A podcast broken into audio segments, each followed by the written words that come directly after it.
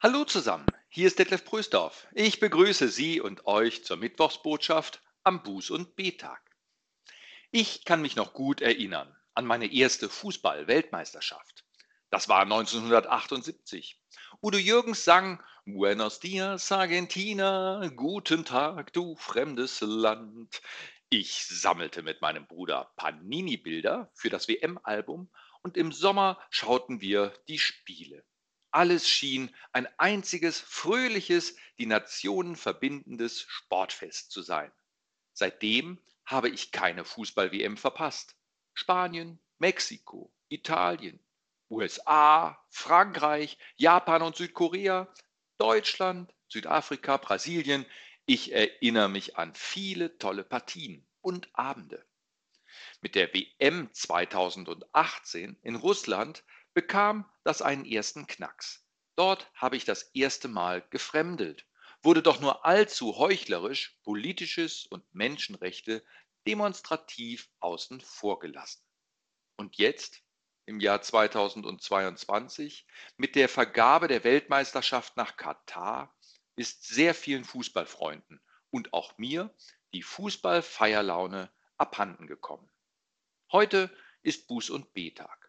Als freier Feiertag längst abgeschafft, kommt er wenige Tage vor dem Eröffnungsspiel, wie ich finde, eigenartig gelegen. Nach biblischem Verständnis heißt Buße tun, sich abwenden vom Falschen, mutig und selbstkritisch benennen, was verkehrt gewesen ist und weiterhin noch ist, und sich hinwenden zum Richtigen. Buß- und B-Tage gab es in der Geschichte immer wieder. In ihnen schwingt stets die Botschaft mit, wie sie beispielsweise auch im Neuen Testament von Johannes dem Täufer gepredigt wird. Tut Buße und kehrt um. Es gibt sicherlich eine Vielzahl an Themen, bei denen wir als Einzelne wie auch als Gesellschaft umkehren müssten. Dass dies jetzt auch noch die gerne als schönste Nebensache der Welt bezeichnete Sportart betrifft, schafft zu Recht Unbehagen. Aber mit Blick auf das ab Sonntag beginnende vierwöchige Fußballtreiben ist tatsächlich, wie ich finde, Buße angesagt.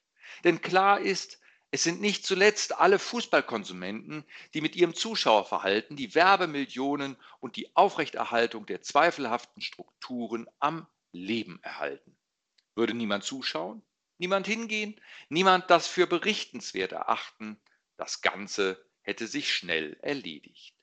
So findet dort ein Turnier statt, das den Tod von zigtausend Arbeitern beim Stadionbau relativiert, grundlegende Menschenrechtsstandards ignoriert und obendrauf noch eine himmelschreiende Ökobilanz hat. Wem Fußball bisher ohnehin stets Schnuppe war, der darf sich zum Buß- und Belltag gerne ein anderes Thema suchen, wo er sich Umkehr wünscht.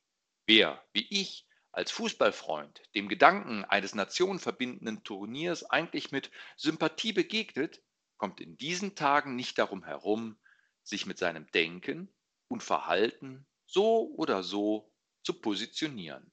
Niemand kann sagen, das habe ich alles nicht gewusst. Ich sage deswegen diesmal zu diesem Turnier, auch wenn es schwer fällt, zu viele grobe Fouls, rote Karte, Platzverweis. Meine Buße bis zum vierten Advent ist, der Fernseher bleibt aus, meine Begeisterung bekommt ihr diesmal nicht. Mein Gebet an diesem Buß- und Betag gilt den umgekommenen Arbeitern. Herr, erbarme dich. Es gilt denen, die sich trotz persönlichen Risikos dennoch mutig für Menschenrechte und für Ökologie dort unten aussprechen. Christus, erbarme dich. Und es gilt allen, den immer wieder schwach werdenden Fußballsündern, die, wie ich auch einer bin, einfach nicht aufhören können, dieses Spiel zu lieben. Herr, erbarme dich.